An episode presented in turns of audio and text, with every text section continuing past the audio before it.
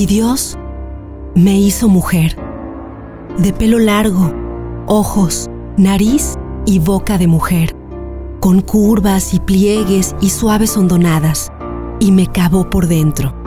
Me hizo un taller de seres humanos, tejió delicadamente mis nervios y balanceó con cuidado el número de mis hormonas.